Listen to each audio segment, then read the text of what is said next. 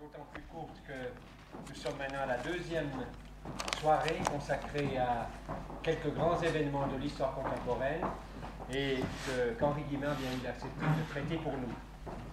Euh, j'aimerais bien entendu saluer la présence euh, parmi vous certainement des membres de la Société d'histoire et d'archéologie et vous rappeler aussi que les prochaines séances auront lieu le 5 novembre, il sera question de la commune, et puis l'intervalle sera un peu plus grand, trois semaines, le 26 novembre, où nous aborderons alors quelque chose de beaucoup plus contemporain avec le désastre de 1940.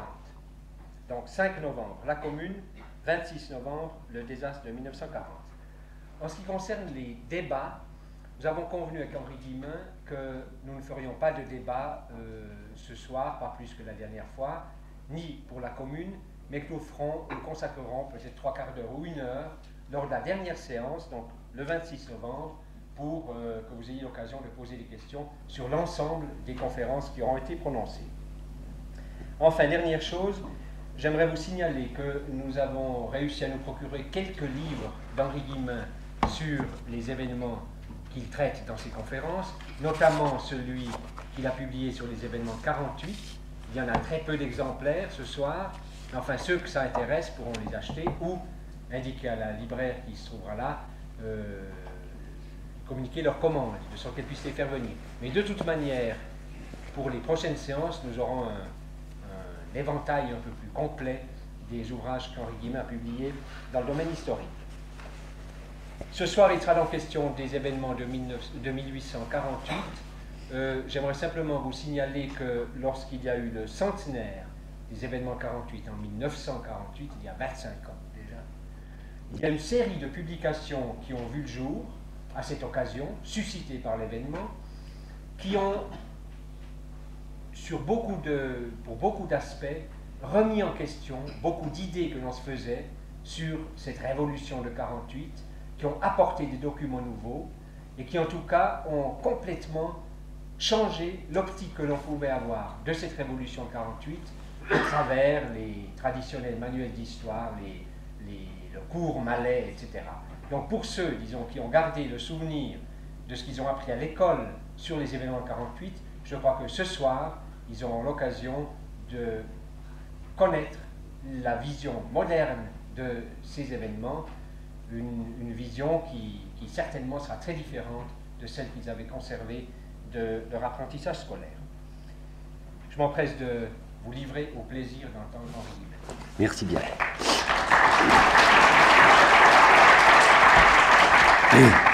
Ben, je vais tâcher d'être un peu moins bavard que la dernière fois où j'avais été un exposé de près de deux heures et je voudrais me limiter à une heure et demie maximum.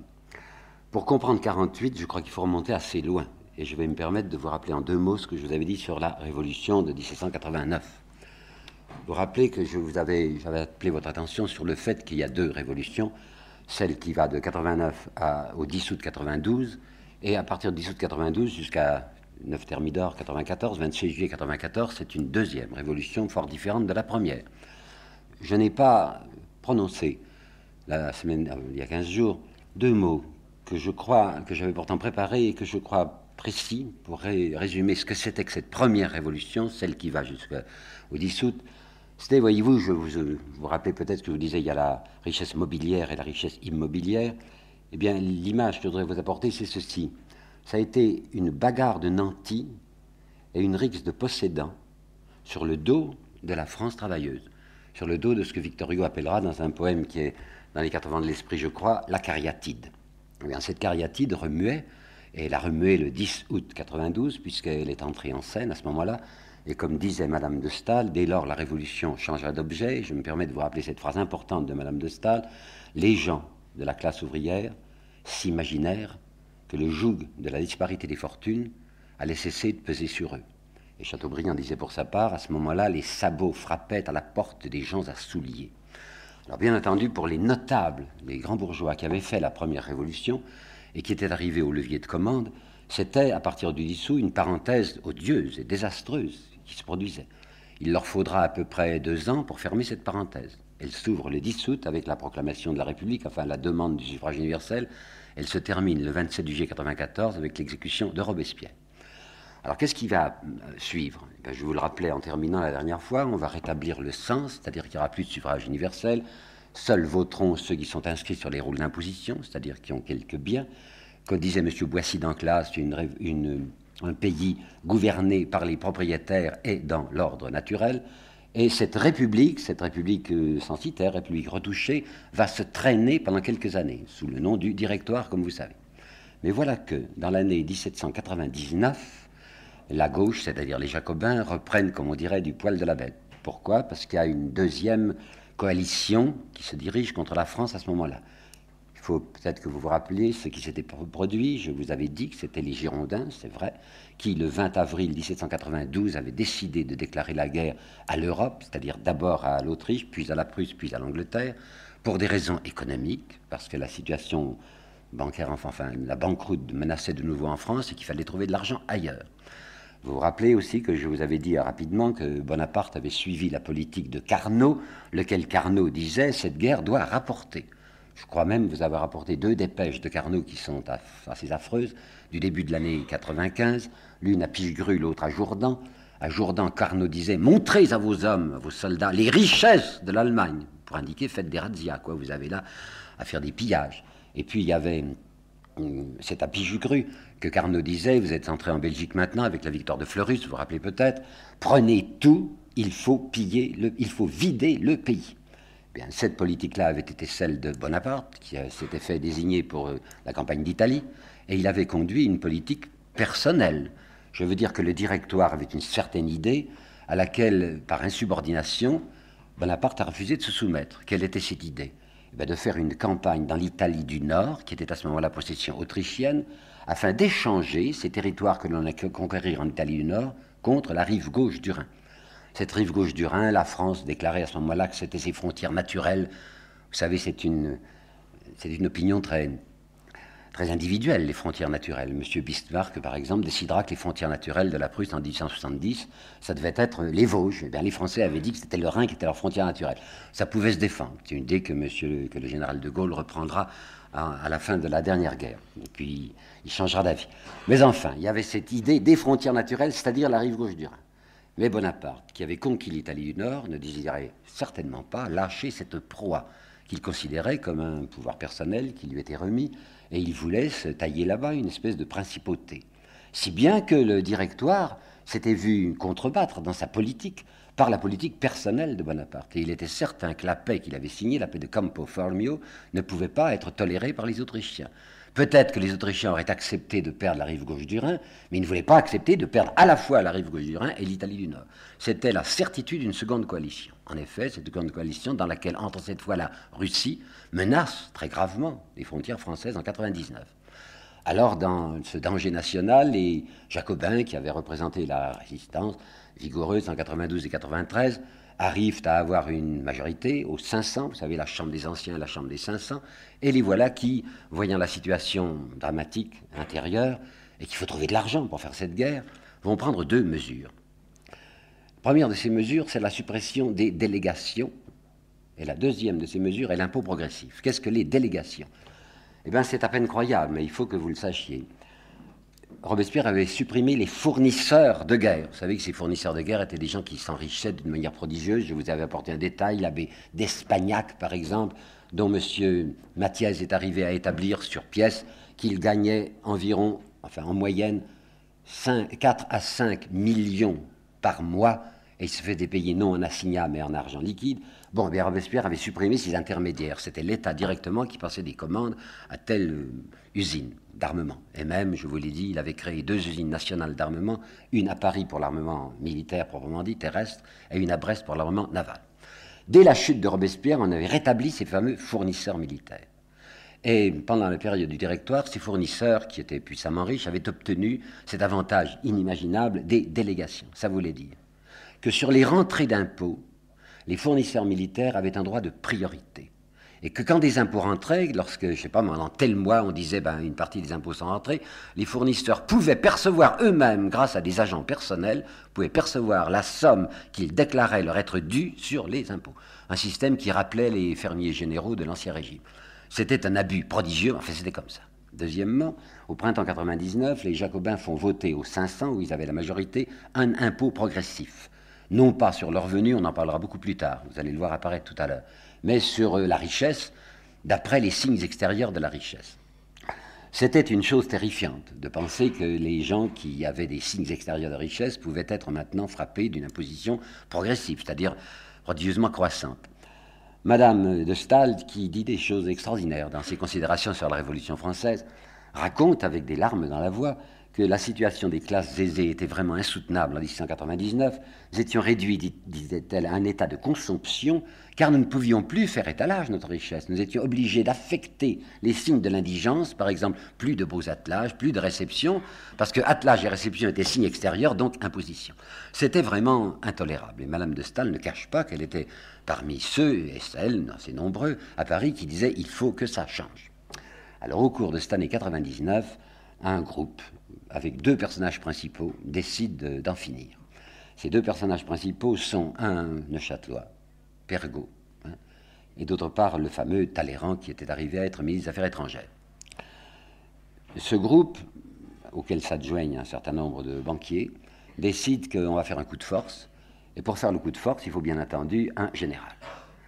Et les généraux étaient, plusieurs généraux étaient tout disponibles pour un coup de force, car la Revellière-Lépeau, la Revellière-Lépeau, un des directeurs, et les directeurs ne sont pas tous, Dieu sait, ces hommes corrompus qu'on a prétendu qu'ils étaient, la Revellière-Lépeau avait décidé qu'il y aurait dorénavant, à partir de 98, oui, un contrôleur financier à côté de chaque général en campagne. Hélas, les généraux en campagne se servaient eux-mêmes grandement, et la guerre lépeau ce civil, avait osé faire arrêter un général français, le général Championnet, à cause des exactions monstrueuses qu'il faisait à Rome, où il avait triomphé. Alors vous comprenez que le clan militaire était extrêmement irrité contre cette prétention des civils de contrôler leur comportement financier, et que le groupe bancaire qui voulait en finir avec une république intolérable maintenant avec son impôt progressif n'avait que le choix parmi les candidats militaires qui voulaient renverser la République. Il y avait Moreau, Moreau était un hésitant. Il y avait Joubert qui paraissait assez décidé, mais voilà qu'il va se faire tuer à la bataille de Novi. Alors les regards se tournent vers ce Bonaparte qui s'était exilé ou qu'on avait plus ou moins exilé. Euh, il a prétendu qu'on l'avait exilé, il s'était exilé volontairement pour des raisons trop longues à vous expliquer ici, qui n'entrent pas dans mon développement, en Égypte. Il apprend que quelque chose se prépare en France. Il revient, si je puis dire, à tire d'aile abandonnant sa en armée, comme vous le savez, dont, le destin sera, misérable, en Égypte, pour se mettre à la disposition de ce groupe qui va renverser la République. Et ça sera le coup d'État du 18 Brumaire, c'est-à-dire 9 novembre 1999. Eh il faut savoir, parce que ça c'est très important et l'histoire officielle ne le dit guère, que le soir même du jour où il avait remporté sa victoire, c'est-à-dire où les chambres avaient été jetées dehors, vous savez qu'il avait jeté ses grenadiers pour que les députés soient obligés de passer par la fenêtre, enfin les chambres sont, sont néant, le soir même, vous m'entendez, le soir même, les délégations sont rendues aux fournisseurs militaires c'est-à-dire ce droit invraisemblable de préemption sur les impôts. Et huit jours plus tard, c'est-à-dire le 19 novembre, puisque c'est le 9, qui s'appelle 9 novembre égale 18 juillet, eh bien le 19 novembre, suppression de l'impôt progressif sur les, la richesse extérieure. Vous comprenez la joie d'un homme comme Necker, qui, dans une lettre à sa fille, Madame de Stahl, lui dit Je comprends parfaitement l'enthousiasme que tu as pour le général, avec un G majuscule, il n'y en avait qu'un qui c'était le général Bonaparte. Je partage ton enthousiasme, il y aura maintenant un simulacre de république, disait Necker, et les propriétaires trouveront désormais beaucoup d'avantages.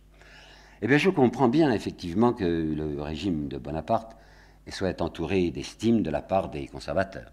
Vous savez peut-être qu'un historien de l'Académie française que nous, on nous faisait révérer lorsque j'étais étudiant, qui s'appelle Louis Madelin, qui a fait un certain nombre de livres d'histoire, parlera des 15 ans de régime tonifiant, 15 ans de régime tonifiant que Bonaparte apportait à la France. Monsieur Bainville, historien d'Action française, dira le grand mérite de Bonaparte est d'avoir fait disparaître la lutte des classes. Il faut bien savoir que dans l'enthousiasme napoléonien, qui a encore des adeptes en France, il y a un culte de l'empereur qui persiste, d'une manière inavouée la plupart du temps, se dissimule une reconnaissance des, des nantis, des gens établis. Cette reconnaissance va à quelqu'un qui effectivement avait fait la chasse aux républicains, puisque à la suite de l'attentat de la rue Saint-Nicaise, le 25 décembre 1800, attentat pourtant royaliste, car les royalistes avaient espéré que Bonaparte rétablirait la royauté, c'est contre les derniers républicains qui subsistaient encore la séquelle de Robespierre et de Bapeuf, comme on disait, que va servir Bonaparte. Bonaparte va purger la France, purger Paris, des derniers jacobins et les enverra mourir, comme vous le savez, dans les îles des Comores, enfin les îles Seychelles, là au nord de Madagascar.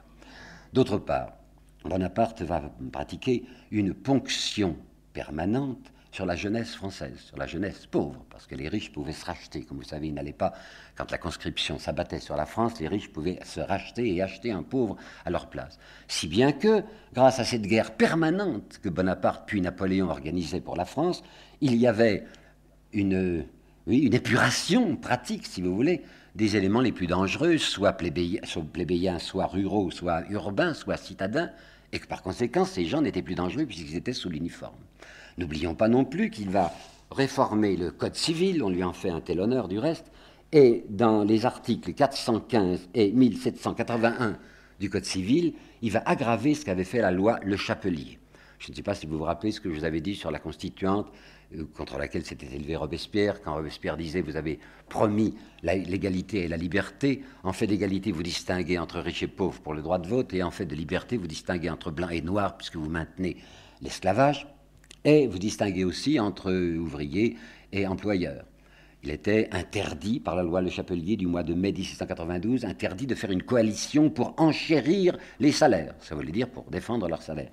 Eh bien, les articles 415 et 1781 du Code civil aggravaient les peines prévues pour les coalitions ouvrières, aggravaient les peines de prison, aggravaient les peines d'amende, et d'autre part, l'article 1681 disait dans toute contestation sur la quotité des gages, je lis, maintenant c'est le texte, c'est l'employeur qui sera cru sur sa parole, laquelle fera foi.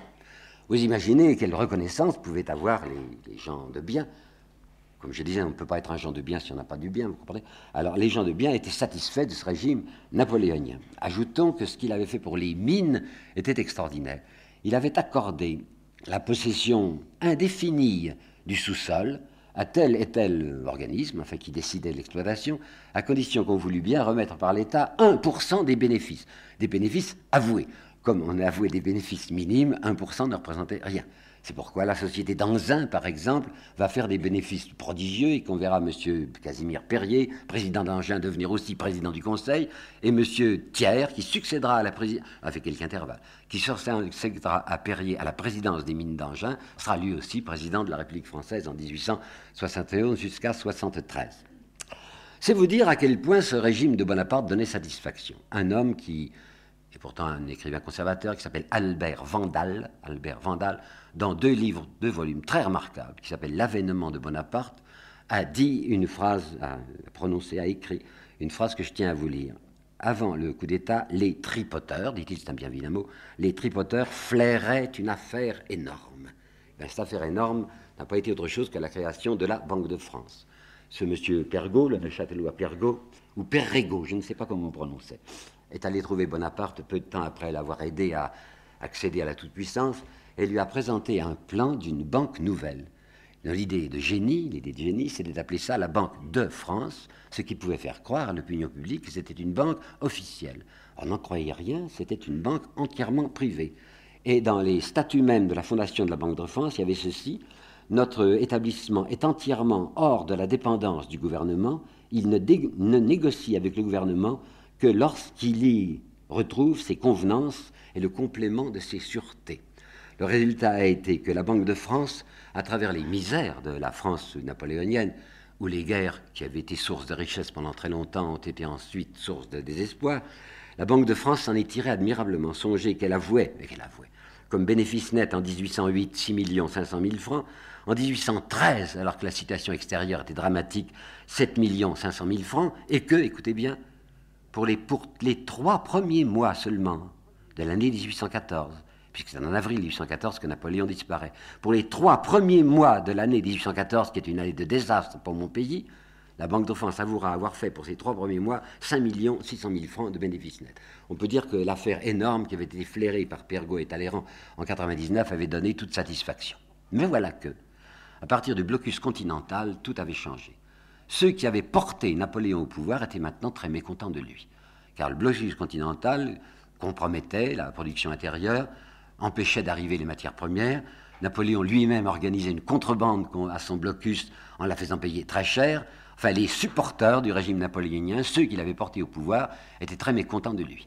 Si bien qu'il est perdu dès 1813 quand on voit que la classe qu'il avait portée au pouvoir, la classe bourgeoise, l'affairisme, le grand affairisme français, se détache de Napoléon et se dit mais il faudrait revenir à une politique de 1788, par exemple, à Louis XVIII, Louis XVIII qui était candidat depuis si longtemps, parce qu'avec lui, on pourra s'arranger. C'est en effet ce qui va se produire. Napoléon tombe, comme vous le savez, en 1814, impose à la France, par son ambition, une tentative affreuse en 1815 qui va lui valoir à mon pays de nouveaux massacres et une occupation qui n'avait pas été prévue en 1814. Vous savez, les Alliés n'avaient pas prévu d'occupation payante. Et en 1815, étant donné l'attaque nouvelle de, de, Napoléon, il y aura une longue occupation jusqu'à 1818 extrêmement coûteuse. Bon, en tout cas, voilà Louis XVIII qui, vient sur le trône. Et bien, quand Louis XVIII prend le pouvoir, rendez-vous compte que c'est à peu près 1888 qui est rétabli.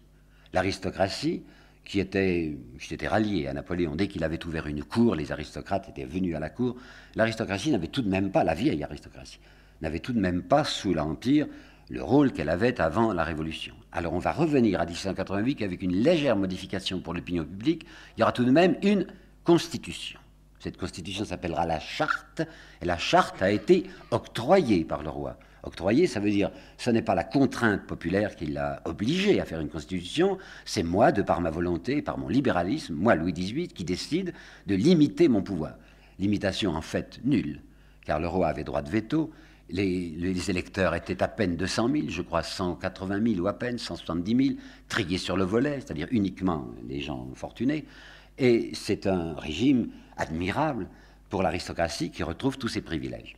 Une partie de sa aristocratie avait quand même été compromise, enfin sa fortune avait été comprise par la Révolution, et on va assister sous la Restauration qui va de 1815 à 1830, on va assister à une osmose assez curieuse entre les grands, la grande bourgeoisie d'affaires qui s'est prodigieusement enrichie depuis 89, et sous l'Empire également, grâce aux mines et au reste, et l'aristocratie, grâce à des mariages ce qui commençait à se faire déjà à la fin de Louis XIV et pendant Louis XV et pendant Louis XVI, c'est-à-dire des mariages de roturiers très riches avec des filles de l'aristocratie, prend un développement considérable sous la Restauration. Presque toutes les grandes familles aristocratiques, ou du moins il y a une fille, arrivent à placer la fille dans la banque ou dans les assurances ou dans le grand commerce. Alors cette osmose dont je vous parle fait que la richesse mobilière et la richesse immobilière s'unifient. Mais rien n'en est plus long sur l'état social de la France sous la Restauration qu'une phrase, prononcée par quelqu'un qui est le contraire d'un subversif, par un certain monsieur de Beauséjour, qui est un député de Louis XVIII, et par conséquent, s'il est député de Louis XVIII, soyez tranquille, c'est qu'il a eu une belle fortune, et qui, le 25 juillet 1822, prononcera les mots que voici à la Chambre des représentants, à la Chambre des députés de Louis XVIII, la France comprend 500 000 mangeurs et 30 millions de mangés eh bien, ça ne pouvait pas durer très longtemps. On en était bien, on était content dans une certaine partie, les 500 000 mangeurs, d'avoir un, régime aussi favorable et aussi semblable aux vœux de ce Voltaire, dont je vous ai dit, et je tiens à vous rappeler la formule, un pays bien organisé est celui où le petit nombre fait travailler le grand nombre, est nourri par lui et le gouverne. Eh c'était tout à fait ce qu'on avait sous la Restauration. Tout de même, il y a un certain nombre de gens qui s'irritent de ce que ça soit l'aristocratie, surtout à partir de Charles X qui prend le pouvoir en 1824, que ce soit l'aristocratie, même si elle a des liens de famille maintenant avec les, grandes affaires, qui tiennent le dessus du pavé, comme on dit aujourd'hui. Il va y avoir une irritation de la grande bourgeoisie, qui a pourtant de grandes satisfactions, mais qui n'est pas admise dans les avenues directes du pouvoir. Pour pouvoir y parvenir, pour que cette bourgeoisie d'affaires arrive à tenir elle-même entre, entre ses mains le levier de commande, il faut qu'elle refasse ce qu'elle avait fait le 14 juillet 1789, quand, permettez-moi de vous le rappeler, on avait vu le roi qui avait freiné, vous vous rappelez peut-être, Louis XVI avait pris Necker, avait rejeté Necker le 12 juillet, avait organisé un ministère de droite avec le baron de Breteuil, si bien que les grands bourgeois de Paris, qui possédaient déjà la municipalité, avaient dit, eh bien, on va faire reculer le roi en s'adressant à la plèbe. Cette plèbe était disponible. Je vous ai dit à quel point elle gagnait peu d'argent, puisque, laissez-moi vous redire ça, c'est très important. Les gens, enfin les, prolétaires, gagnaient à ce moment-là, qu'ils soient ruraux, qu'ils soient citadins, 20 sols par jour. Quand ils travaillaient, il y avait de nombreux jours où ils ne travaillaient pas. Il fallait néanmoins qu'ils se nourrissent. la nourriture de base était la miche de pain qui coûtait 50 sols vers 1750 et qui coûtait 14 sols à Paris le 14 juillet 1789. Et j'avais appelé votre attention sur le fait que ces gens dépensaient déjà 14 sols rien que pour manger. Il ne leur restait donc rien, ou rien, à peu près rien, pour se vêtir, pour s'habiller. Ils étaient disponibles pour tout coup de force. Eh bien, quand la grande bourgeoisie d'affaires décide qu'elle en a assez de Charles X, et que Charles X, par ses ordonnances de juillet, vient encore de limiter, enfin de restreindre son pouvoir et de le mettre entre les mains d'un petit clan aristocratique, on va faire appel à la petite plèbe de Paris pour dépaver les, les pavés, enfin pour crier liberté. Un homme comme Benjamin Constant, s'était fait une réputation de libéral. Mais il faut bien savoir ce qu'était le libéralisme dans la pensée de Benjamin Constant. Lorsque Benjamin Constant et Madame de Staël parlaient de liberté, ils entendaient liberté d'expression pour ceux qui ont une assise financière. Non pas, certes, liberté d'expression pour la petite plèbe. Ceux qui n'ont rien doivent se taire. Ce sont ceux qui sont chargés de nourrir ceux qui les gouvernent et qui les font travailler. Alors Benjamin Constant est, un de ceux qui ont poussé à une révolution en 1830, mais à la condition que les pauvres gens qui vont descendre dans la rue, qui vont se faire tuer, ne se rendent pas compte qu'ils travaillent pour ce petit nombre qui va être le même, simplement beaucoup plus bourgeois, ouvertement bourgeois qu'il n'était aristocratique précédemment.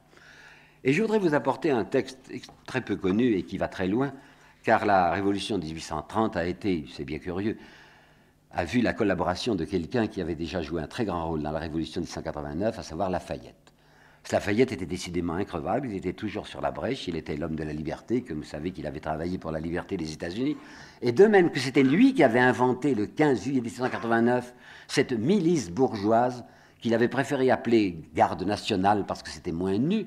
De même, c'est lui qui va dire, ben maintenant nous allons faire, puisque nous avons triomphé, puisque nous avons mis le duc d'Orléans à la place du roi Louis XVIII, d'Orléans qui va s'appeler Louis-Philippe, eh bien, nous allons réorganiser maintenant une garde nationale, de même qu'elle était au début de la Révolution, c'est-à-dire qu'on n'entrera dans la garde nationale que ceux qui ont assez de biens pour payer leur uniforme, donc on sera entre gens de bonne compagnie, mais les pauvres types qui s'étaient battus dans les rues et qui s'étaient imaginés que quelque chose allait être changé à leur comportement, vont se tourner avec une naïveté incroyable vers la garde nationale de Lafayette, qui a le vocabulaire de Benjamin Constant, c'est-à-dire un vocabulaire de liberté, en disant Aidez-nous, vous, homme de la garde nationale, qui avez renversé l'autocratie et qui avez mis un roi bourgeois, un roi presque, presque prolétarien, puisque se promenait dans les rues avec un parapluie, vous savez, aidez-nous à ce que quelque chose change dans l'organisation économique et sociale. Alors, le 25 août 1830, et la révolution est entre le 28 et le 30, et le 30 juillet, comme vous savez. Le 25 août 1830, Lafayette publie l'ordre du jour suivant à la garde nationale. Aucune demande ne sera admise pour que nous intervenions entre le maître et l'ouvrier au sujet de la fixation des salaires ou de la durée du travail fourni. Cette demande serait en opposition aux lois qui ont consacré le principe de la liberté, de la liberté de l'industrie. Vous vous rappelez ce que j'avais dit sur la liberté économique à laquelle étaient si fortement attachés les Girondins, puisque le vieux Roland de 57 ans avait dit tout ce que l'État peut et doit faire en matière économique, c'est de déclarer qu'il n'interviendra jamais. Eh bien, la liberté économique, Lamartine va la définir, je vais vous en parler dans un instant, dans son histoire des Girondins, d'une manière que j'ai peut-être rappelée la dernière fois. Lamartine disait la liberté économique, c'est la liberté pour le commerçant de s'enrichir sans limitation, c'est la liberté pour le pauvre de mourir de faim. Alors, les malheureux ouvriers qui s'étaient battus, qui, dont plusieurs s'étaient, dont nombreux s'étaient fait tuer dans les rues entre le 28 et le 30 juillet, s'aperçoivent que Lafayette et la garde nationale sont absolument résolus à ne, rien faire pour eux. C'est un régime en or, c'est une espèce de paradis, c'est un Éden pour la bourgeoisie française que le régime de Louis-Philippe, qui va durer jusqu'en 1848. C'est à ce moment-là que la bourgeoisie, la grande bourgeoisie d'affaires, est vraiment toute puissante M. de Tocqueville, qui est un homme extrêmement intelligent, mais très cynique, dans ses mémoires, dira Jamais on n'avait vu encore une seule classe dominer à ce point l'État. La grande bourgeoisie d'affaires française pouvait dire, sous Louis-Philippe, l'État, c'est moi. À l'égard de l'État, elle affirmait que l'État ne doit jamais intervenir dans les questions économiques, c'est-à-dire ne doit pas s'interposer entre l'employeur et l'employé, ne doit rien faire sur les salaires, c'est-à-dire sur les marges bénéficiaires, rien faire sur la durée du travail. Mais ce même État, auquel on interdit de s'occuper des affaires économiques, est là pour, répandre ses bienfaits sur la bourgeoisie elle-même, c'est-à-dire pour lui donner des concessions de mines, il y en avait encore, et pour lui donner l'exclusivité des grands travaux. Et comme les années de Louis-Philippe sont les années où le développement des chemins de fer va être considérable en France, des fortunes dont on n'imagine pas l'ampleur vont se construire sous la monarchie de Juillet grâce au réseau de voies ferrées qui s'établit avec la participation de l'État. Voilà comment les choses se passaient. Euh, un groupe se réunissait, un groupe bancaire se réunissait et disait j'ai l'intention de construire une voie ferrée de là à là. Alors on demandait à l'État de faire tous les travaux de soubassement. Et quelquefois c'était très compliqué puisqu'il y avait des tunnels à faire et qu'il y avait des ponts à établir c'était extrêmement coûteux. D'autre part, c'est l'État qui doit également faire des commandes à l'industrie qui va fournir les locomotives et, les wagons. Et des garanties et des garanties de rentabilité sont assurées à ces compagnies. Les compagnies n'ont donc aucune dépense de base à faire, puisque c'est l'État, donc la collectivité, qui s'en charge. Et l'exploitation de la compagnie doit être bénéficiaire pour la compagnie. Et si elle n'est pas bénéficiaire, l'État s'engage de lui remettre telle somme qui lui permettra d'arriver au bénéfice qu'elle a établi d'avance. C'est assez inimaginable aujourd'hui, c'est exactement ce qui va se produire pendant un certain nombre d'années. D'autre part, il y a cette chose monstrueuse dont nous n'avons plus lié aujourd'hui du travail des enfants. Quelqu'un qui ne me porte pas dans son cœur, mais que je salue, qui s'appelle Madame Régine Pernoud, a fait une admirable histoire de la bourgeoisie française. Et Madame Pernoud a consacré deux ou trois chapitres à l'exploitation l'exploitation des enfants sous la monarchie de Juillet. Vous n'imaginez pas en effet ce qui se produisait. Étant donné le machinisme qui s'était développé, il pouvait être extrêmement facile de confier le mécanisme d'une machine à un enfant qui avait quelques gestes à faire. Et l'enfant était payé le quart, le quart de l'adulte. Il y avait des enfants à partir de 5 ans et demi, 6 ans, 7 ans, que l'on faisait travailler dans l'industrie. La mortalité de ces enfants était prodigieuse, mais comme ils étaient en très grand nombre et que le prolétariat faisait des tas d'enfants, alors ça permettait la constitution de fortunes géantes. Victor Hugo, car ça durera très longtemps, cette exploitation des enfants, sous l'Empire, ça durera toujours. Victor Hugo, dans une pièce qu'on lui jettera à la figure en disant Vous êtes un rhétoriqueur, vous faites du, du pathos, Victor Hugo montrera un raout, comme on disait déjà, c'est-à-dire une réunion mondaine euh, d'industriels, où on a convié tout ce qui est notable dans tel ou tel village ou telle ville, avec ses dames ou ses maîtresses ou ses filles des industriels, et ces personnes grignotent et mangent des petits fours et des petits gâteaux. Et Victor Hugo dit, elles ne se rendent pas compte, ces charmantes, que ce qu'elles sont en train de manger, c'est des enfants vivants. Alors naturellement, hurlement, disant, voyez ce Victor Hugo qui dit n'importe quoi, on ne pouvait pas mieux définir la façon de s'enrichir de cette grande bourgeoisie que de dire que c'était de l'anthropophagie. Je vais vous donner un chiffre. Le prolétariat industriel sous Louis-Philippe dans toutes les villes industrielles, par exemple à Lille, par exemple à Marseille, par exemple à Mulhouse, par exemple à, Rouen, étaient toujours parqués dans un enclos particulier. On ne pouvait pas permettre à la classe euh, bourgeoise, à la classe prolétarienne de se frotter à la classe bourgeoise. Ces, euh, ces d'ouament eussent été insupportables. Alors ils étaient parqués dans des, dans des coins. Mais à Lille, il se passait ceci que le prolétariat était souterrain. Le ghetto des pauvres, le ghetto des ouvriers, était dans des caves des caves qu'on aménagées grossièrement, les propriétaires faisaient payer une somme minime, c'est entendu, mais enfin une somme, pour ces enfants qui naissaient dans les caves dans des conditions inimaginables. Alors voici un chiffre qui a été fourni en 1847 à un enquêteur qui s'appelait Adolphe Blanqui. Adolphe Blanqui est le frère d'Auguste Blanqui dont j'aurais vous parlé tout à l'heure. Auguste Blanqui était un révolutionnaire qui était le déshonneur de la famille, mais il y avait un frère convenable qui était membre de l'Institut et qui s'appelait Adolphe eh bien, Adolphe avait fait une enquête sur la situation des classes industrielles en France. Il était allé à Lille et il avait vu le médecin, il y en avait un, le médecin de la municipalité de Lille. Et il avait tiré de ce médecin un chiffre que voici sur 20 21 000 enfants nés dans les caves de Lille entre telle et telle année, sur 21 000 enfants, dix ans plus tard, il en survit 600. Vous m'entendez bien? 600 sur 21 000. Ce qui euh, permettait à Proudhon de dire que c'était un, un système d'anthropophage. On ne pouvait pas dire mieux. Eh bien, il faut savoir que des très grandes fortunes actuelles en France sont encore des fortunes qui sont nées de cette exploitation des enfants sous le règne de Louis-Philippe. Cependant, un certain nombre de gens commençaient à ouvrir les yeux sur cette euh, condition des classes ouvrières en disant ça ne peut pas durer. Ces réformateurs s'appelaient Saint-Simon, s'appelaient Fourier, s'appelaient Pierre Leroux, s'appelaient Louis Blanc, et les uns comme les autres étaient, le sachant ou non, dans la ligne de Robespierre, dont je me rappelle très bien vous avoir dit la dernière fois, et je l'avais même rajouté car j'avais oublié de le dire, que Robespierre en 1689, lorsqu'il était candidat aux États généraux, avait dans un tout petit tract écrit la phrase que voici et que je crois savoir par cœur. La plus grande partie de nos contemporains est aujourd'hui réduit par l'indigence à ce dernier degré d'avilissement où l'homme, uniquement préoccupé de survivre, est incapable de réfléchir aux causes de sa misère et aux droits que la nature lui a donnés. Et je vous avais dit que si on employait un langage contemporain, c'était de la dynamite. Parce que réfléchir aux causes de la misère, c'était évidemment préparer une révolution. Eh bien, les quatre que je viens de nommer, Saint-Simon, Fourier, Louis Blanc, Pierre Leroux, essayaient de conscientiser, c'est un mot que je déteste, mais qui est maintenant à la mode, que de conscientiser les prolétaires sur le rôle qu'on leur faisait jouer. Ces gens avaient très peu d'audience.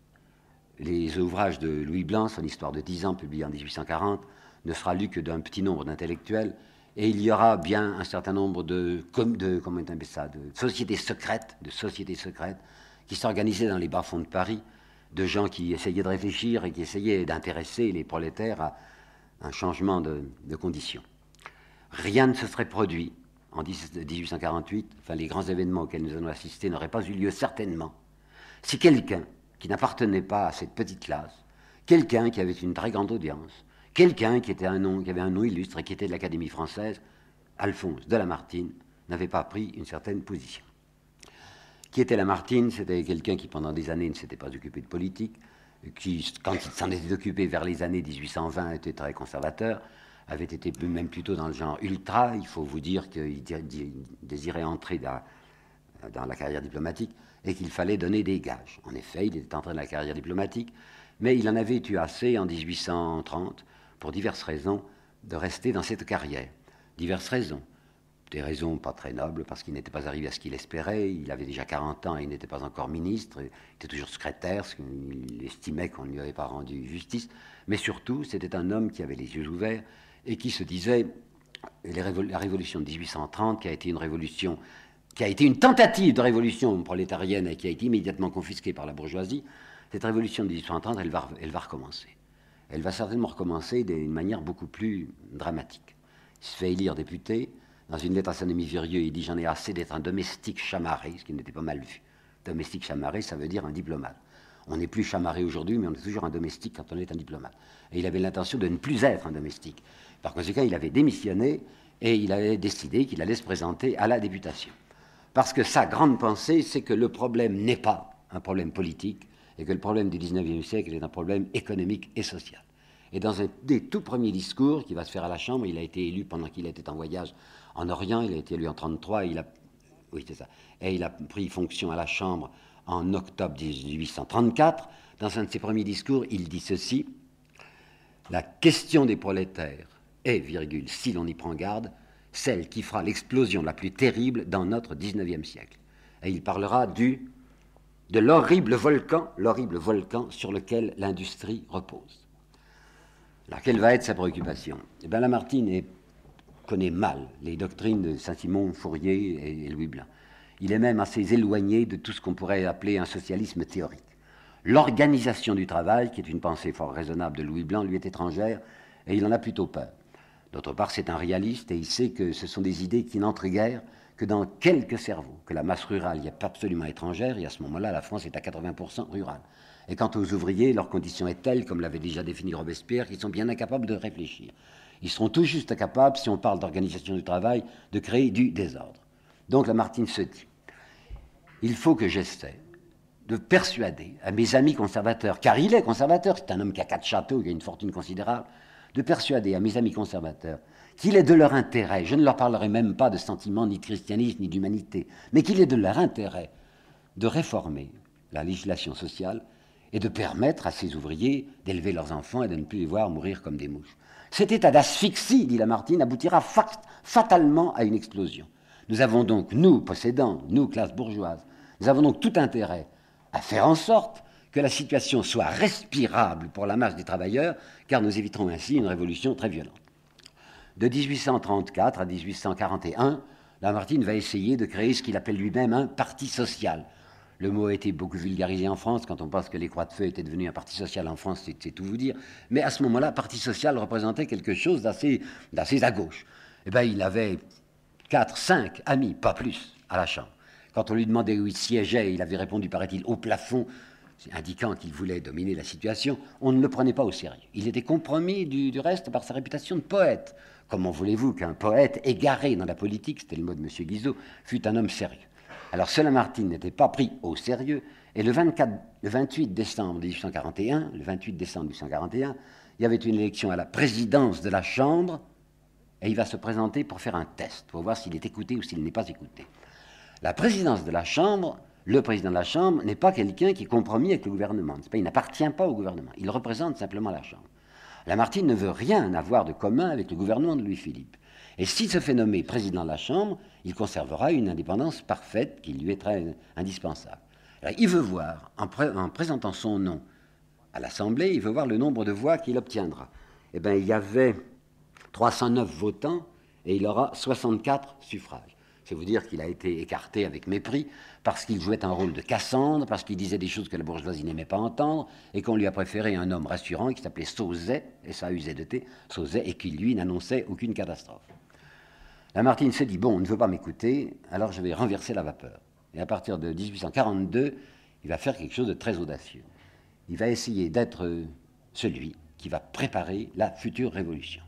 Il tient cette révolution pour inévitable, et je vais m'arranger, dit-il, quoique je sois un aristocrate, quoique je sois monsieur de Lamartine, qui a écrit l'hymne Christ et les odes au, roi Louis XVIII, je vais essayer de me faire admettre par l'opinion publique, par l'opinion républicaine en France, je vais être l'homme du suffrage universel, et lorsque le phénomène inévitable se produira, je serai peut-être assez fort pour empêcher que cette révolution ne dévie dans le chaos, mais pour j'emploie un mot de Rimbaud, pour tenir le pas gagné.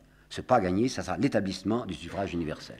Il est bien évident, se disait Lamartine, qu'avec la France telle qu'elle est, le suffrage universel donnera des majorités très conservatrices, mais je serai là, enfin tant que je serai là et tant qu'on m'écoutera, je maintiendrai ce suffrage universel parce que c'est le régime de l'espérance. Régime de l'espérance parce que ça veut dire qu'il y aura peu à peu, sans doute, une ouverture des esprits, que tout le monde aura le droit de voter, que si les pauvres finissent par comprendre ce qu'on leur fait ouvrir les yeux sur leurs conditions, ce suffrage universel très docile aux notables cessera peu à peu d'être docile aux notables. Je répète, le suffrage universel, c'est l'espérance ouverte. Alors Lamartine veut se faire porter à la toute-puissance, ou du moins à une toute-puissance non pas dictatoriale, mais appuyée par le suffrage universel en cas de révolution, mais être là aussi pour empêcher cette révolution de dévier. Que fera-t-il pour ça? Eh bien, il aura déjà à deux reprises prononcé des discours qui sont très alarmants pour pour l'ordre établi. Le 9 mai 1838, il avait attaqué les concentrations industrielles, ces grandes compagnies, disait-il, ces vastes associations industrielles et commerciales qui constituent des corps si dangereux, incompatibles, disait-il, avec une liberté réelle. C'est Lamartine qui parle, hein, je cite. Ces corps résistent à ce qui est au-dessus d'eux, l'État, l'intérêt commun, et oppriment ce qui est au-dessous, le peuple. C'est la meilleure forme que l'oppression ait jamais pu prendre, une fois que vous les avez créés ou laissés naître, ils sont maîtres de vous. Vous ne savez où les saisir et ils vous dominent. Ils se glissent partout, dans la presse, dans l'opinion, dans les assemblées, où ils trouvent des intéressés et des auxiliaires. Et il avait conclu par cette vérité 60 ou 80 fabricants de fer tyrannisent impunément tout le pays. Voilà ce qu'il avait osé dire à la Chambre le 9 mai 38. Le 25 mars 46, il a prononcé un discours encore plus explicite. Revenons, chiffres et preuves en main, sur les fameuses concentrations industrielles, ce qu'on appellerait aujourd'hui des trusts. un des pires désordres, dit-il, dont l'intérêt privé menace la France. La coalition du capital serait-elle donc innocente quand la coalition des salaires est coupable et punie? Car c'était toujours le régime napoléonien, le régime du Code civil, ce que vous savez, l'article 415 dont je vous avais parlé, qui punissait de prison et d'amende toute tentative de coalition ouvrière. Il révèle les manœuvres des compagnies minières d'Anzin et de la Loire déchirent le voile dont elles couvrent leurs opérations. Pour s'associer en agglomération puissante, elles ont multiplié les promesses. soutenu que, leurs frais généraux se trouvant réduits par l'association, il leur, sera facile à la fois d'abaisser le prix de vente du charbon et d'élever les salaires. Qu'a-t-on vu cependant, disait Lamartine, à Anzin, le salaire moyen était 2 francs 75 par jour avant la concentration. Aussitôt après, ce salaire qui devait être augmenté a été ramené de 2,75 à 1 franc 30. Pas de trust encore dans le Gard. Prix moyen de l'hectolitre de charbon 0,77. Trust partiel réalisé déjà dans la Loire, prix moyen 1,32. Messieurs, ajoutait Lamartine, quand il y aura 20 000 actions des 80 millions de la Compagnie de la Loire qui se seront infiltrées dans toutes les fortunes et dans toutes les consciences des hommes politiques, ne vous en rapportez plus à personne, leur influence gouvernera le gouvernement. Et il s'écriait Y a-t-il ou n'y a-t-il pas eu de révolution en France? On est tenté de se faire cette question à tous les pas, non seulement dans l'ordre politique, mais surtout dans l'ordre industriel et social. Il est évident que des phrases comme celle-là étaient inquiétantes, mais elle était encore bien davantage ce qu'il faisait avec son Histoire des Girondins. Permettez-moi de vous redire quelque chose que j'ai dit la dernière fois, mais qui vaut la peine d'être gardé en mémoire. Lorsque Lamartine avait commencé son histoire des Girondins, il l'avait fait dans l'idée, qui était traditionnelle alors, qu'il y avait d'une part ces Girondins purs et d'autre part ces impurs qu'on appelait les montagnards couverts de sang avec Robespierre. Et puis son optique s'était modifiée. De 1850, non, 1700, non, de 1843 à 1847, puisqu'il a terminé en 47 l'histoire des Girondins, ces informations lui avaient appris que les Girondins étaient ce que définira Jaurès une oligarchie de grands bourgeois arrogants et beaux parleurs. Et je crois vous avoir cité la phrase même que je savais par cœur de Lamartine, les Girondins étaient des gens parfaitement résolus à laisser subsister dans les profondeurs de la nation toutes les iniquités. Ils voulaient substituer la domination de la richesse à la domination du trône, de telle sorte, que la France, au lieu d'avoir un seul tyran, en eut maintenant plusieurs milliers. Eh bien, son histoire des Girondins, elle est faite dans une intention précise. Le mot de république est encore chargé d'horreur. Beaucoup de gens disent république, c'est la guillotine. Et Lamartine veut essayer d'accoutumer les Français et même cette classe rurale si vulnérable à une certaine influence à prendre l'idée de république sans effroi et à se dire il y a moyen de faire une république qui ne sera pas une république sanglante. C'est pour ça, vous le savez sans doute, que dès qu'il aura établi la république, il va abolir la peine de mort en matière politique. Pour annoncer tout de suite ma république à moi, enfin notre république, ne sera pas une république violente. Ces, ces, volumes qui sont publiés au printemps 1847, il y avait huit volumes, était comme un discours en huit volumes adressé à la nation française. C'est un critique contemporain qui l'a dit. Et ils auront une énorme influence. Lamartine s'est arrangé pour qu'il y ait une publication populaire. Il y avait une édition dite de luxe, enfin le volume coûtait 7 francs, je crois, et il y avait des éditions sur papier mauvais qui coûtaient quelques centimes. L'histoire des Girondins va pénétrer très profondément dans les classes populaires françaises. C'est un des livres qu'on aura lu, comme Les Misérables seront lus plus tard certainement, on peut dire que ce livre, l'histoire des Girondins, aujourd'hui bien oublié, n'est pas étranger à ce qui va se produire. D'autre part, une certaine agitation se développe à l'intérieur de la monarchie de Juillet du côté d'une autre catégorie de la bourgeoisie, non pas la grande bourgeoisie d'affaires, mais la moyenne bourgeoisie, si vous voulez. Qui Eh bien, les avocats, les magistrats, les notaires, les médecins. Des gens qui n'ont pas encore le droit de vote et qui disent, mais nous sommes tout de même bien capables de voter. Et ils ont inventé eux-mêmes ce nom, nous sommes les capacités, sommes les capacités, et nous désirons avoir le droit de vote. Ça n'eût augmenté le corps électoral que de quelques centaines de milliers, enfin 200 000 voix peut-être, mais Guizot, qui avait pris le pouvoir à partir de 1830 et qui conservera le pouvoir jusqu'en février 1848, s'opposait, vous entendez, s'opposait de manière absolue, il était le rempart à ce que l'on élargisse le droit de vote il était fort content du fait qu'il y avait seulement les grosses fortunes qui votaient en France. Ça lui paraissait rassurant pour la Constitution et de la Chambre des Pairs et de la Chambre des députés. Alors, surtout à partir de 1846 et début 47, une certaine agitation se développe en France qu'on appelle la campagne des banquets. Ce sont les capacités, les notaires, les avocats, les magistrats, etc., qui se réunissent, qui organisent des banquets qui étaient assez chers. Et il y a très peu de petits gens qui pouvaient y assister c'est cette bourgeoisie moyenne fait, qui veut se faire reconnaître et qui remue et qui s'agite. Lamartine, lui aussi, ira de sa campagne des banquets, il n'en fera qu'un, il ne veut pas se vulgariser, il n'ira pas partout, mais il fera un grand banquet qui aura un retentissement énorme le 18 juillet 1847 dans la ville dont il est député, Mâcon. Il y avait 3 à 4 000, semble-t-il, participants au banquet, c'est dire, vous dire qu'il l'avait élargi à, la, à la petite plèbe, et c'est là qu'il a employé, peut-être emporté par son éloquence, une phrase qui a fait trembler le gouvernement J'annonce la révolution du mépris, dit-il. Mépris pour un gouvernement à ce point corrompu, pour un gouvernement qui obéit à l'argent. Je ne pense pas que Lamartine, le 23 février, se doutait que le 24 février marquerait en 24 heures le renversement du pouvoir. Comment ça s'était-il produit? Ben, Tout simplement, il y avait un banquet réformiste qui était organisé à Paris et que le gouvernement avait interdit. Les organisateurs du banquet avaient décidé de passer outre et on avait fait appel à la garde nationale d'une part, bien sûr, et à l'armée d'autre part pour interdire le banquet.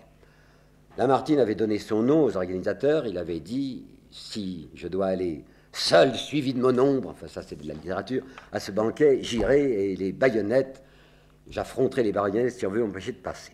C'est vous dire qu'il avait pris une position très vigoureuse. Et en effet, voilà que le matin du 24 février, le banquet ne va pas avoir eu lieu, mais tout Paris grouille, enfin le centre de Paris, et on voit commencer à sortir des faubourgs des gens des sociétés secrètes qui se disent mais il y a peut-être une occasion de s'avancer à l'assaut comme en juillet 30, mais cette fois on ne se laissera pas faire.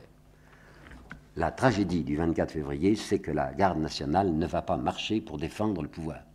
Cette garde nationale, je vous l'ai dit, est composée de gens bien, de gens convenables, mais une grande partie de ces gens convenables sont des bourgeois moyens qui n'ont pas le droit de vote et qui ne sont pas du tout résolus à se faire tuer contre l'armée, à défendre le gouvernement, un gouvernement qui leur interdit de participer à la gestion des affaires nationales. Alors le pauvre roi est épouvanté de savoir que la garde nationale dont il a fait battre le rappel refuse de tirer sur le peuple qui a élevé des barricades. L'armée elle-même n'ose pas tirer contre la garde nationale parce que la garde nationale est composée d'honnêtes gens. Comme on disait, les honnêtes gens sont les gens de bien, comme je vous l'expliquais. Jamais encore on a vu l'armée tirer sur les honnêtes gens. On a bien vu la garde nationale le 17 juillet 91 sur le champ de Mars tirer sur la petite plèbe, c'est-à-dire sur ceux qui étaient les citoyens passifs, parce qu'ils se mêlaient de ce qui ne les regardait pas lorsqu'ils avaient demandé la, la déchéance du roi. Mais l'idée que les deux puissances coercitive de la France, l'armée et la garde nationale puissent s'entrebattre, ça, ça n'entre pas dans les esprits. Si bien que le roi voit son trône vaciller et qu'en quelques heures, en quelques heures, Bugeaud lui-même, qui était pourtant un combattant énergique, n'ose pas déclencher des, mitraillades dans, dans Paris et le roi est obligé d'abdiquer. C'est une stupeur à travers la France. Mais par bonheur, Lamartine était là, et il avait déjà dans la tête le gouvernement provisoire qu'il allait constituer. Avec assez d'habileté, il ne se mettra pas à la tête de ce gouvernement provisoire qui, dans quelques heures, en quelques heures, se constitue et on mettra un vieillard qui s'appelait Dupont de l'Eure, qui avait même fait partie de la Chambre des 500 quand il était jeune homme sous le directoire. C'est vous dire que c'était une vieille potiche, il était plutôt endormi, mais enfin, il faisait républicain. Et Lamartine, pratiquement, quoiqu'il ne prendra pour lui-même que les affaires étrangères, pratiquement sera le chef de ce gouvernement provisoire. Il aurait bien voulu, Lamartine, il aurait bien voulu éviter d'avoir Louis Blanc auprès de lui, parce que Louis Blanc est un socialiste et que Lamartine a peur que ce socialisme mal digéré, mal compris, ne glisse au, chaos. Il est très difficile de ne pas avoir Louis Blanc, car pendant 48 heures au moins, vous savez, la pauvre petite équipe du gouvernement provisoire qui est tapie dans une chambre de l'hôtel de ville, dans une toute petite chambre de l'hôtel de ville, est à la merci d'une insurrection populaire. Comme Louis Blanc est très écouté de la foule, comme les gens crient Louis Blanc au pouvoir, Lamartine se dit, il vaut mieux l'avoir avec soi que contre soi. Alors on lui donnera d'abord une fonction de secrétaire, Louis Blanc accepte en souriant, mais dès le lendemain ou le surlendemain, le mot de secrétaire disparaît et il est membre de plein droit du gouvernement provisoire. Comment est-il composé ce gouvernement provisoire? Eh Il y a une extrême gauche avec Louis Blanc, il y a une gauche qu'on appellerait radicale, et à ce moment-là, le mot de radical signifiait qu'ils veulent changer radicalement le fond des choses. Ça s'est beaucoup modifié depuis. Et puis, il y, a, euh, il y, a, un homme qui domine la situation, qui est Lamartine, qui n'est ni de droite ni gauche. et puis, il y a une droite, en particulier avec l'avocat Marie, M-A-R-I-E, Marie. Ce gouvernement provisoire est obligé de lâcher du lest tout de suite. Lamartine est d'accord, du reste, et de prendre une mesure dont vous ne voyez peut-être pas l'énormité. C'est ce gouvernement provisoire qui, dès le lendemain de sa formation, décide que la journée de travail ne sera plus de 12 heures, mais sera de 10 heures à Paris. C'est un attentat, n'est-ce pas? Jamais aucun gouvernement n'avait osé se mêler d'économie. Et ça, l'économie, c'était la journée de travail. Les industriels, les banquiers, les assureurs, tous ceux qui dirigeaient pratiquement la France, poussent des cris en disant Mais c'est un scandale. Le gouvernement sort de son devoir, sort de ses attributions. Il obéit à ces, révolutionnaires à la Louis Blanc qui veulent se mêler de ce qui en est fait, de ce qui ne les regarde pas. Eh bien, Lamartine a signé le décret disant la journée de travail sera baissée à 10 heures. Quel va être le résultat immédiat? Presque aucun livre d'histoire ne le dit ça. un lockout patronal immédiat. À savoir que toutes les usines de Paris vont fermer leurs portes. Le patronat se dit c'est un manque à gagner, mais enfin nous avons des réserves et nous allons fermer nos portes parce que nous n'acceptons pas de travailler dans ces conditions si l'État se met maintenant à s'occuper de nos affaires, à régir ce qui ne regarde pas, enfin s'occuper du journée de travail et bientôt peut-être des salaires, aucune vie économique n'est possible. Alors nous fermons nos ateliers. Si bien que vous avez 100 000, 110 000, 130 000 ouvriers qui sont à la rue. C'est une tragédie pour le gouvernement. Qu'est-ce qu'il doit faire? Alors Lamartine a proposé la création d'ateliers nationaux. C'est un mot que vous connaissez bien, mais peut-être ne connaissez-vous pas la réalité des choses. Parce que quand j'étais étudiant, je vous assure qu'on ne me disait pas la vérité. On disait, le gouvernement provisoire, voyant qu'il y avait un chômage terrible dans Paris, a essayé de donner du travail aux ouvriers par des ateliers d'État, qu'on appelait donc ateliers nationaux. Louis Blanc s'était naturellement proposé pour l'organisation d'ateliers nationaux, puisque sa grande idée était l'organisation du travail. Et il s'était dit, eh bien, nous allons grouper par section ces ouvriers, sections, c'est-à-dire selon leur profession. Il y aura des ferblantiers, il y aura des maçons, il y aura des, euh, des travailleurs du meuble, ceux du Faubourg Saint-Antoine, et on va essayer de les faire travailler personnellement avec vente directe aux consommateurs. C'est ce que Marie, l'avocat Marie, appuyé en douce par le Rollin, ne veut absolument pas. Parce qu'il s'est dit, si jamais nous arrivons à faire travailler directement un très grand nombre d'ouvriers parisiens, de telle manière qu'il n'y ait plus d'intervention patronale, et qu'il n'y ait plus d'intermédiaire, ça va être contre nous une levée de bouclier furieuse. Tout ce qui restera est considérable d'industrie privée n'acceptera jamais qu'il y ait une industrie d'État. Alors, sous le nom fictif, vous m'entendez bien, sous le nom fictif d'ateliers nationaux, on va réunir ces malheureux ouvriers, quelle que soit leur qualification, pour les appliquer à des travaux sans importance, des travaux de terrassement. On va leur faire creuser des tranchées sur le champ de Mars qu'ils reboucheront la semaine suivante, et on va leur faire tracer également, soi-disant pour la circulation des gens encombrés à Paris, des, routes plus carrossables sur le bord de la Seine, routes plus carrossables qui n'existeront jamais, puisque on s'arrange pour que l'empierrement ne vienne pas, enfin pour que les ouvriers ne fassent rien d'efficace. Ainsi, les ateliers nationaux ne présentent aucun danger pour l'industrie privée, puisqu'ils ne produisent pas. Ce qu'il faut savoir, c'est les protestations innombrables qui vont s'élever, j'ai vu ça, de la part de ces ouvriers qui disent, mais enfin, on se moque de nous. Nous avons des spécialités, nous pouvons faire des chaussures, nous pouvons faire des meubles, et on nous emploie les travaux de terrassement. C'est ce que M. Marie, qui dirige les ateliers nationaux, veut, afin de pouvoir affirmer, voici le socialisme en action. Quand le socialisme est en action, il ne produit pas. Ces ouvriers sont des paresseux. Ils touchent 1 franc 50, 1 franc 50 par jour pour ne rien faire.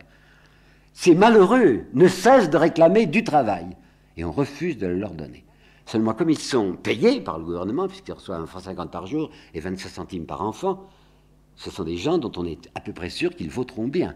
Parce qu'on leur fait savoir que s'ils sont indisciplinés, lorsque les élections vont se produire le 23 avril, ils vont perdre leur petit emploi. C'était donc un travail très habile, assez diabolique de la part de Marie, et peut-être, peut-être pouvons-nous reprocher à Lamartine de n'être pas intervenu. Mais Lamartine sait qu'il règne, enfin qu'il dirige la France dans des conditions impossibles, c'est la première fois qu'un gouvernement va essayer gouverner contre l'argent. Autant dire qu'il était perdu d'avance. Car immédiatement, il y aura une fuite des capitaux générale.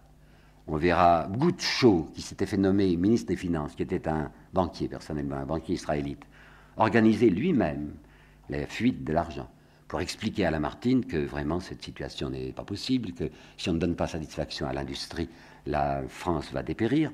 Et Lamartine est obligé, poussé par Goucho, de mettre 45 centimes additionnels. Les fameux 45 centimes additionnels, ça veut dire 45 centimes par franc. C'est-à-dire que les impôts sont augmentés dans une proportion de près de 50%. Vous imaginez quelle popularité le gouvernement républicain peut avoir, puisqu'un de ses premiers actes est d'augmenter prodigieusement les impôts. Quant à la classe ouvrière, avec Blanqui, qui était très écouté, mais Blanqui est un homme dont Lamartine se méfie parce qu'il le tient pour un négativiste. Et pour une part, c'est vrai. Blanqui était un homme destructeur, disant qu'il était inadmissible que, il avait raison de dire que c'était inadmissible, mais il ne proposait rien. Louis Blanc était constructif, Blanqui ne l'était pas.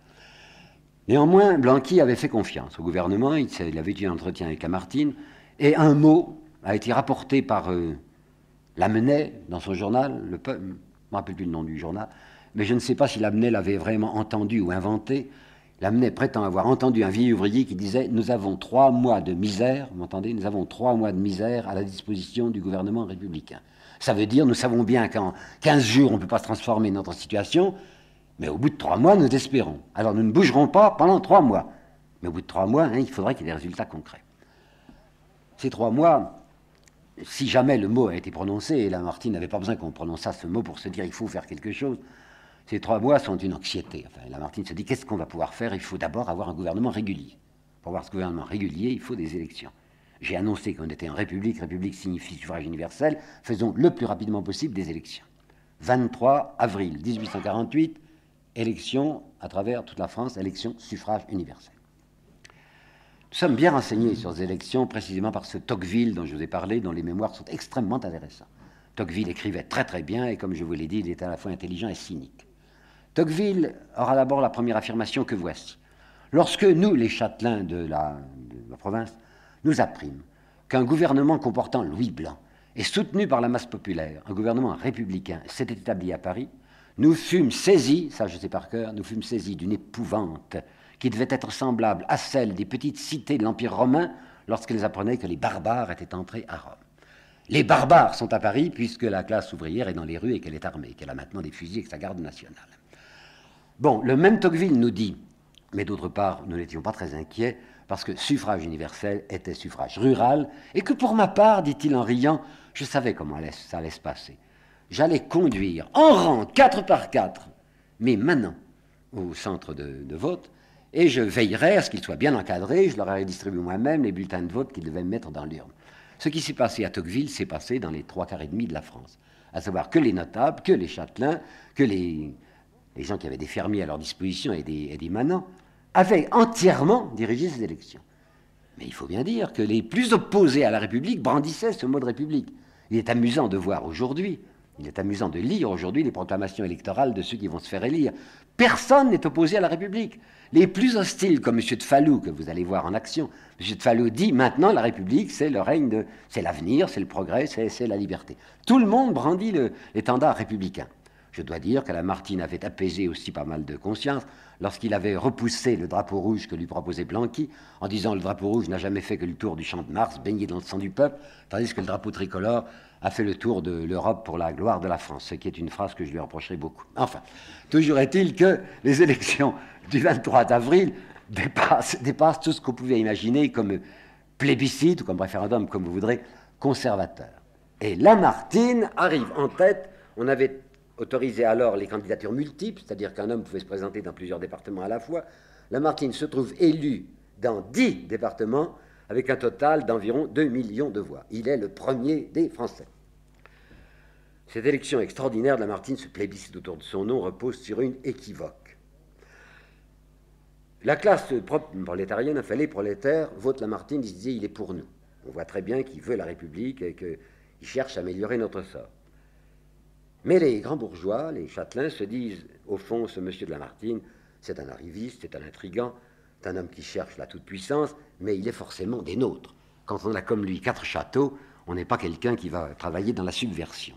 Et ce qui nous éclaire le plus sur cet équivoque, sur ce quiproquo dont je vous parle, c'est d'une phrase que je vais vous dire, trouvée que je trouve dans les mémoires de. Aponii était un diplomate austro-hongrois, il était hongrois, et c'était le plus parisien du corps diplomatique français.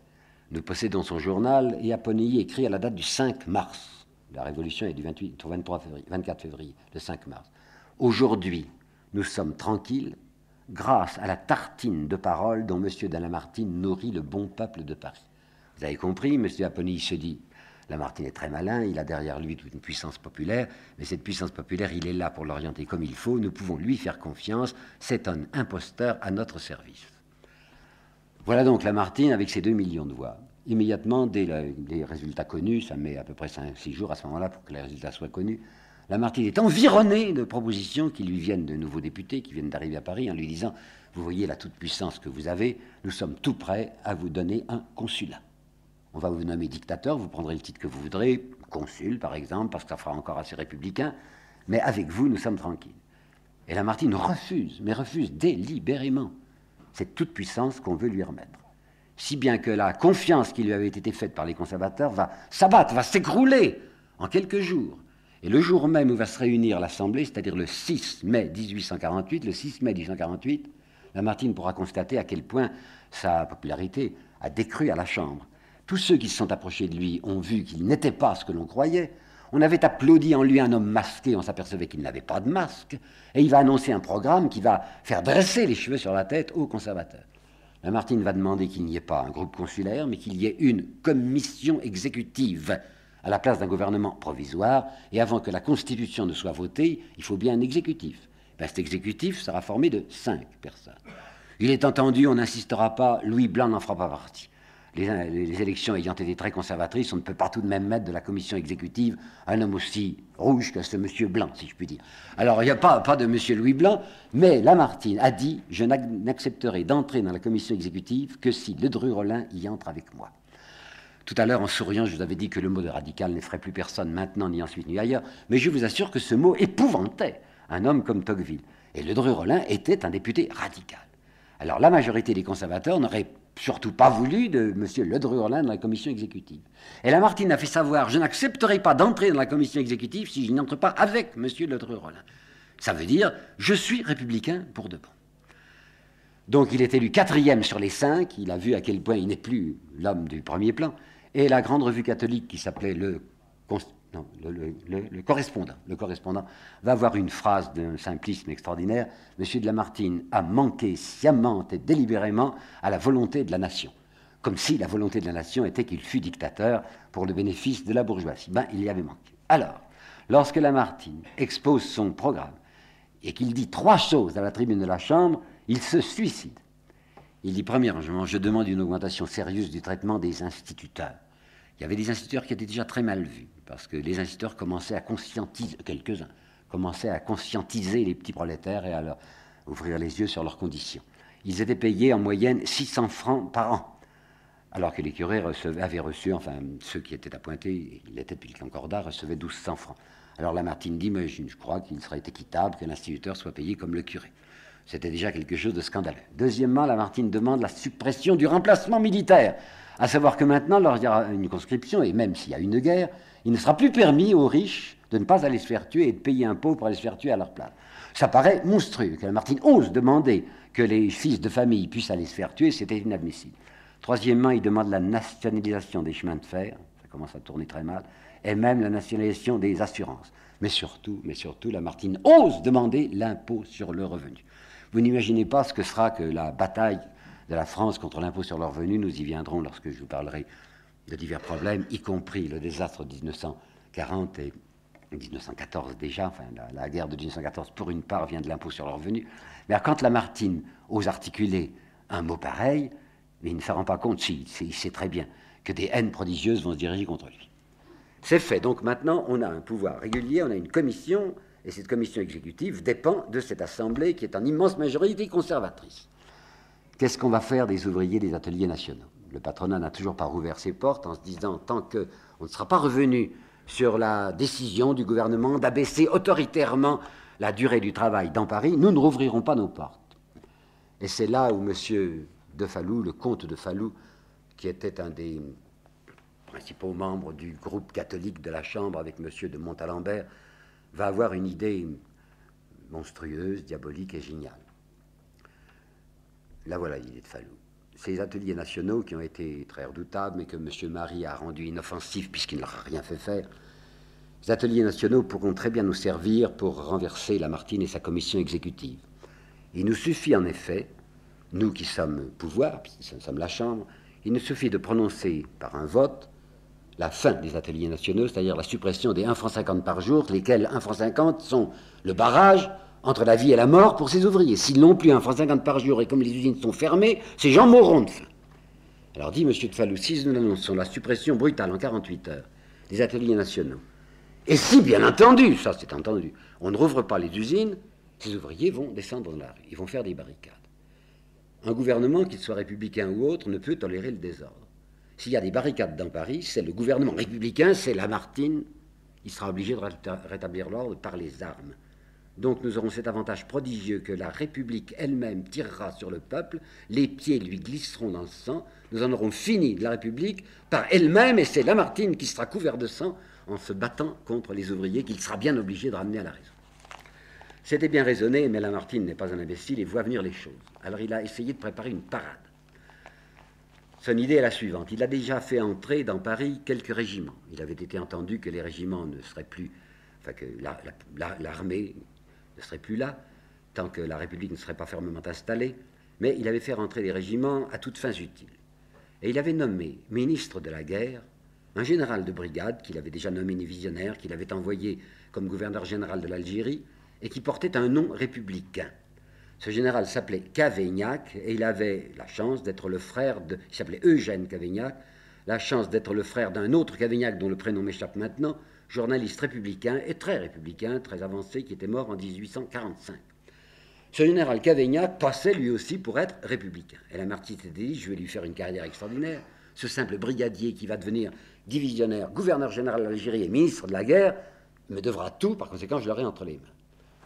Lamartine va s'arc-bouter pendant un mois contre cette porte que M. de Falou veut ouvrir pour livrer passage aux furies. Et Lamartine a essayé un plan avec Cavaignac. Il lui a dit Vous allez faire rentrer discrètement dans Paris 60 000 hommes.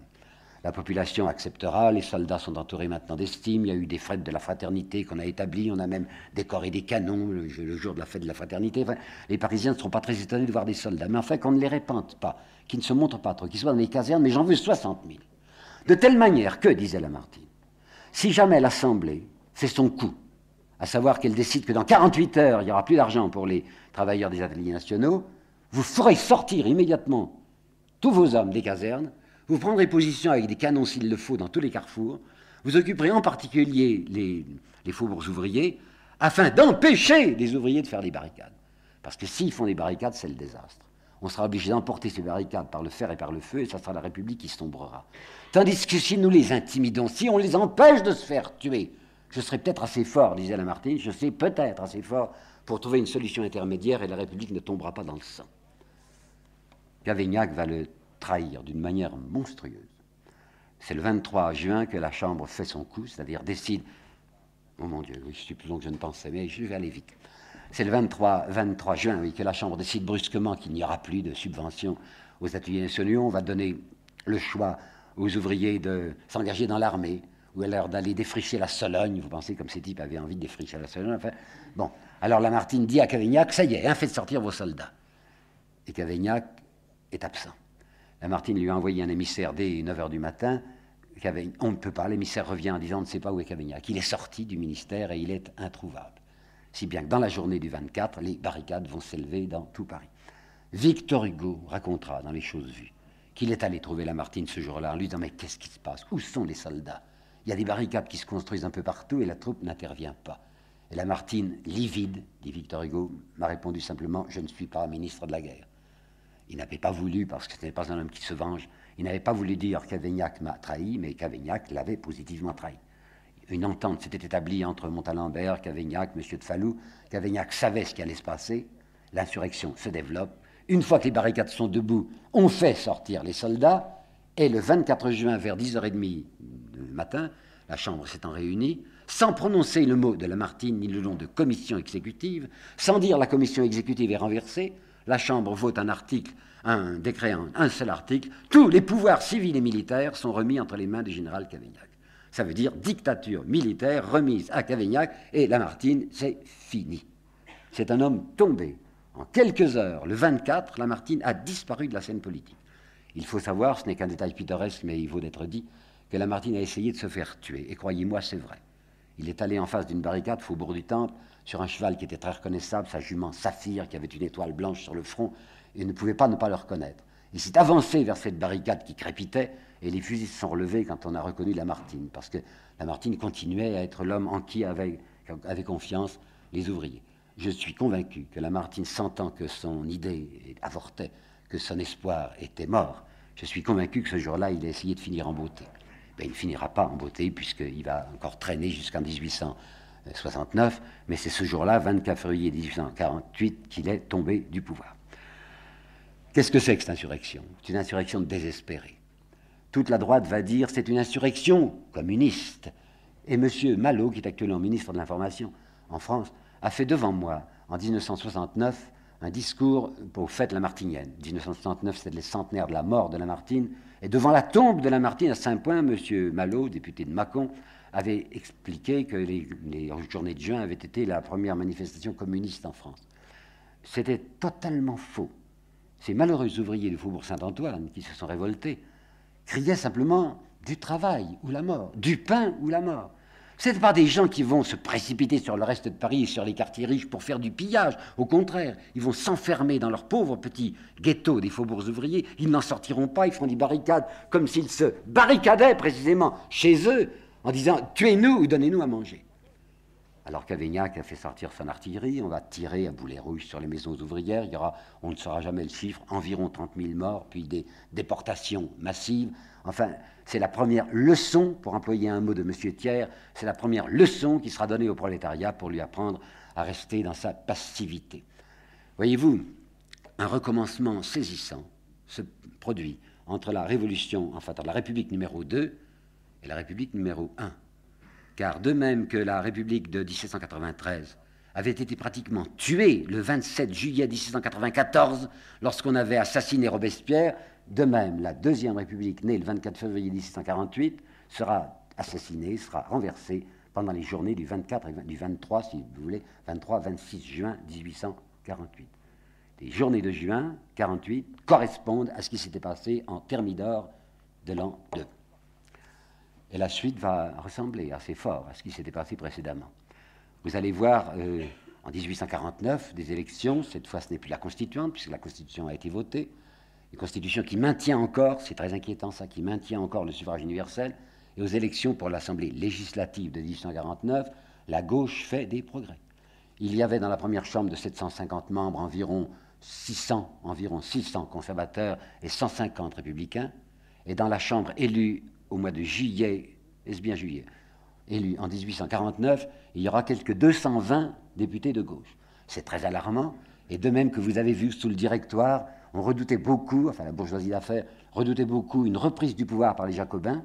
De même, à partir de 1849, des inquiétudes se font jour du côté des vainqueurs des journées de juin, se disant Mais attention, si le suffrage universel se corrompt, s'il est moins docile qu'il ne l'a été le 23 avril 1848, et si même dans les campagnes, des députés de gauche sont élus, où allons-nous?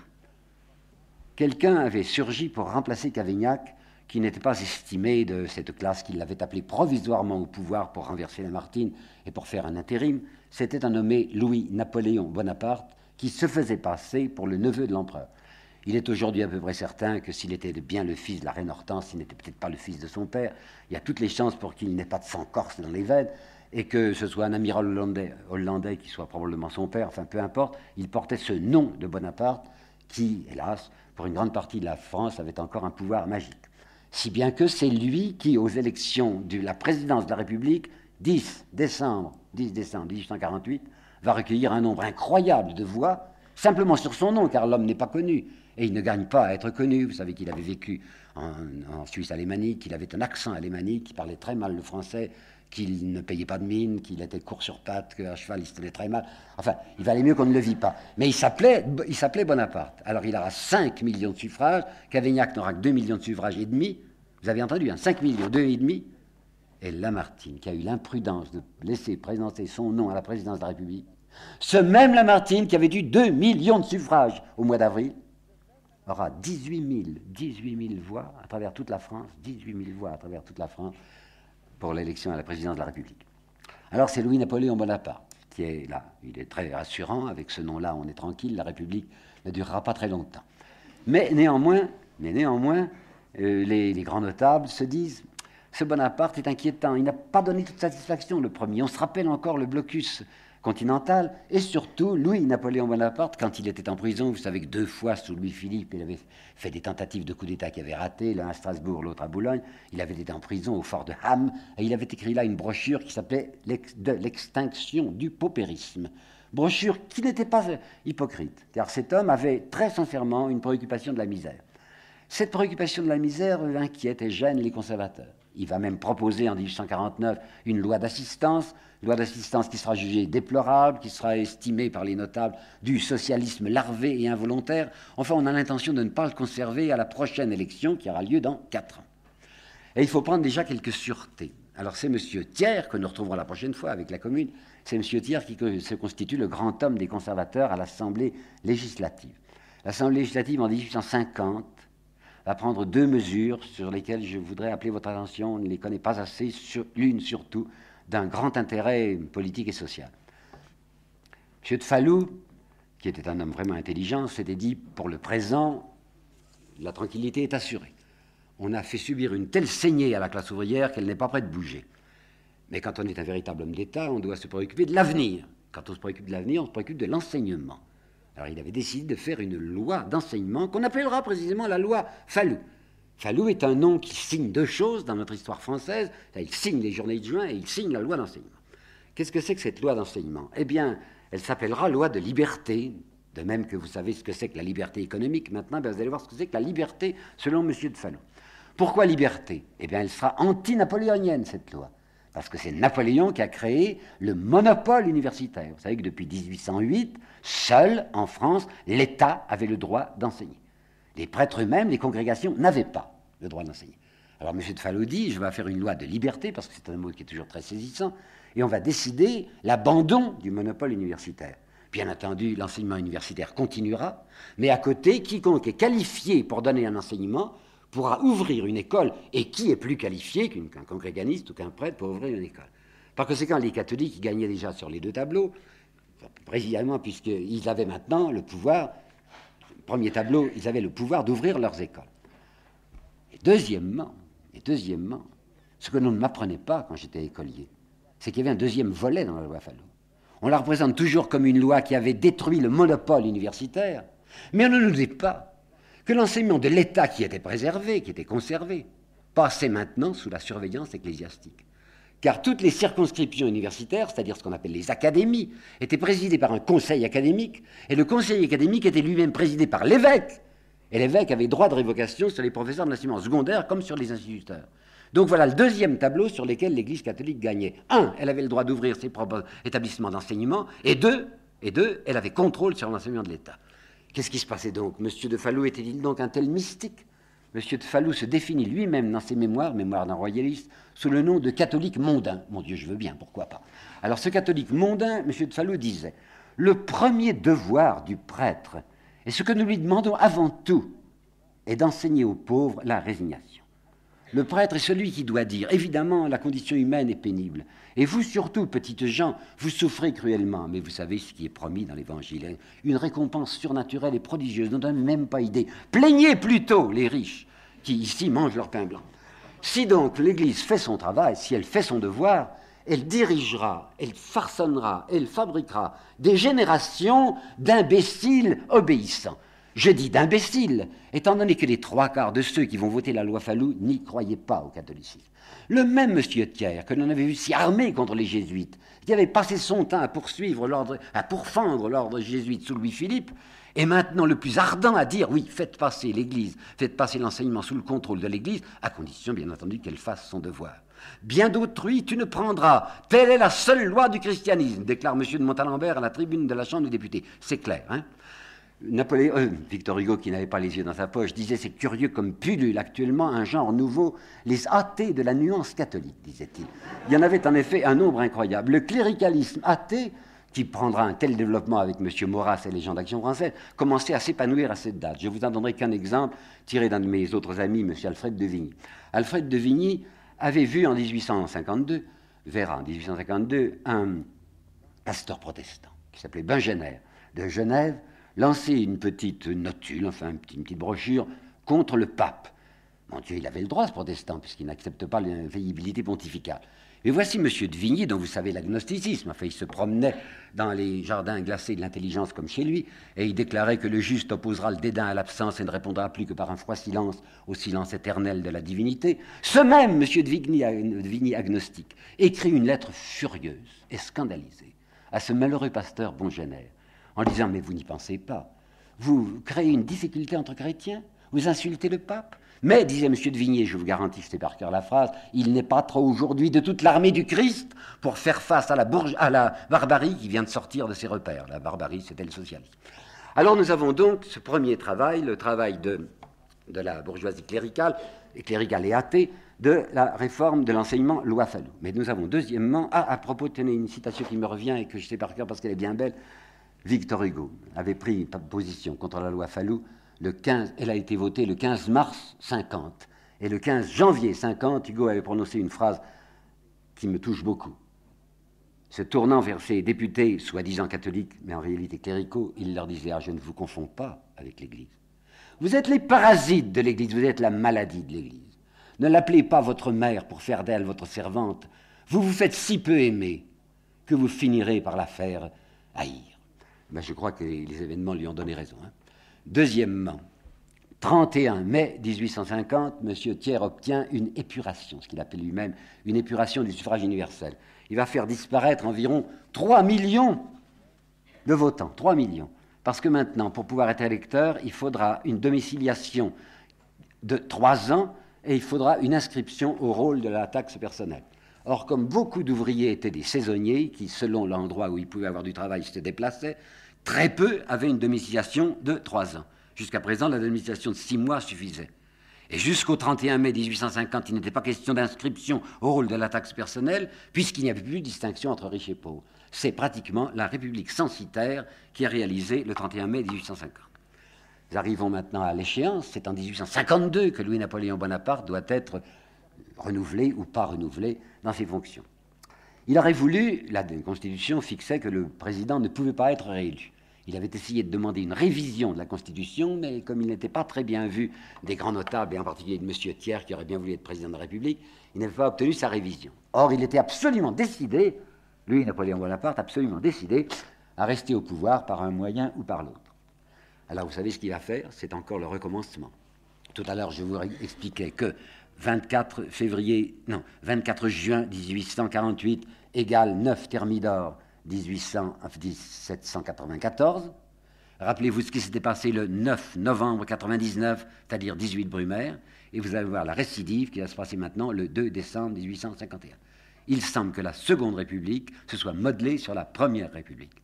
En effet, au cours de l'année 1851, autour de Louis-Napoléon Bonaparte se constituera toute une équipe très travailleuse, dirigée par un monsieur Romieux, qui fera deux publications, l'une s'appelle L'ère des Césars et l'autre Le spectre rouge, dirigée en particulier vers la paysannerie pour dire il y a des communistes qui préparent en France à être les partageux et on faisait croire aux paysans qu'on en voulait à leurs vaches, à leur, à leur bas de lait.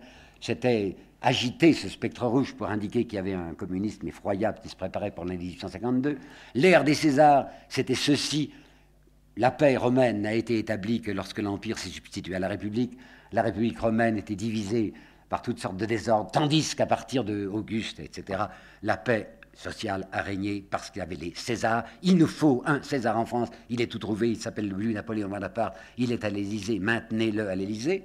Et le 2 décembre 1851, dans la nuit, Louis-Napoléon Bonaparte fera ce qu'avait fait le premier Bonaparte, son oncle, c'est-à-dire qu'il va chasser les députés.